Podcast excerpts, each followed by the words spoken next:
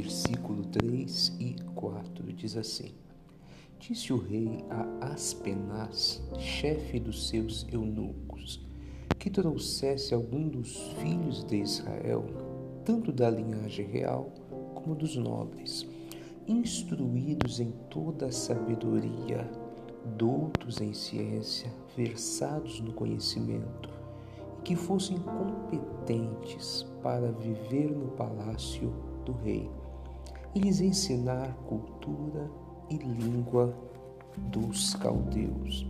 Determinou-lhes a ração diária das finas iguarias da mesa do rei e do vinho que ele bebia. Isso aqui é muito interessante. Eu estava meditando hoje e eu queria que você entendesse como que o diabo ele trabalha para destruir um povo, uma pessoa. O povo de Israel aqui, eles haviam sido cercados. É, Israel foi cercado pelo Nabucodonosor e ele sitiou, pegou algumas coisas, saqueou a cidade. Só que ele deu uma ordem muito específica para um dos seus soldados, que era o homem que cuidava ali do seu palácio, e falou para ele assim: ó, Olha, Aspenaz, o nome dele era Aspenaz, Falou, quero que você traga, não todos, alguns dos jovens do povo de Israel. Observa aqueles que são instruídos, que foram ensinados, que são doutos em ciência, aqueles capacitados. E vocês vão pegar esses jovens que aprendeu tudo no meio do povo de Israel e vai ensinar para eles uma cultura completamente diferente do nosso povo. Você vai ensinar para eles outra língua e você vai eles vão comer da comida que nós comemos aqui. Então, eles vão pegar todos os nossos costumes. Eles a partir de agora serão como do nosso povo. Amigos, isso aqui é muito sério. O diabo para dominar uma pessoa, ele tem que fazer tudo isso aqui que esse rei é, mandou que esse chefe dos eunucos fizesse com esses jovens. Primeiro, que ele não mandou investir em qualquer jovem. O diabo não investe em qualquer pessoa. O diabo investe contra aqueles que são capacitados, escolhidos por Deus. Então, se você está sendo perseguido, se você está sendo tentado, se você está sendo achincalhado por algumas pessoas, saiba que o diabo ele só tem tentado fazer tudo contra você porque ele sabe do potencial que você nas mãos de Deus tem, que você em consagração tem, que você na presença de Deus tem.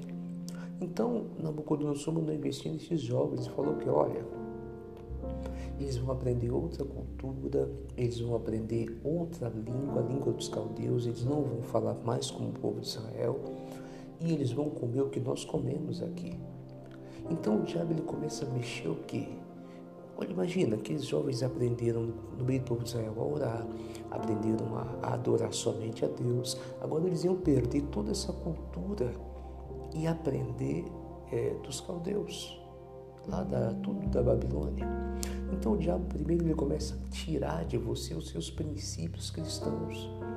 O que, que todo cristão faz? É orar, é ler a Bíblia, é ir à igreja, é servir a Deus. Então o diabo ele quer roubar a sua base. Então ele disse, ó, ensina outra cultura. Eles vão abandonar aquela cultura do povo de Israel. Segundo, ensina outra língua.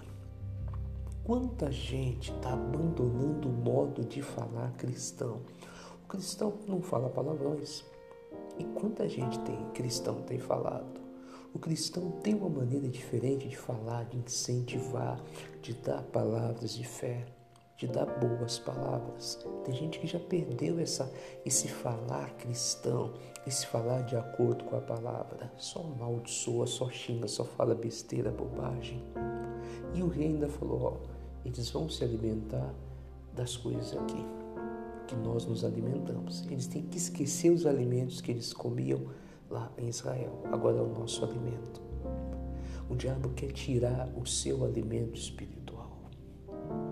Ele não quer que você se alimente de coisas sadias e saudáveis que vão alimentar a sua fé.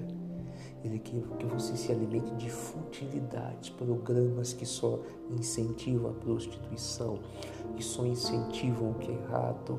Ele não quer que você alimente a sua fé.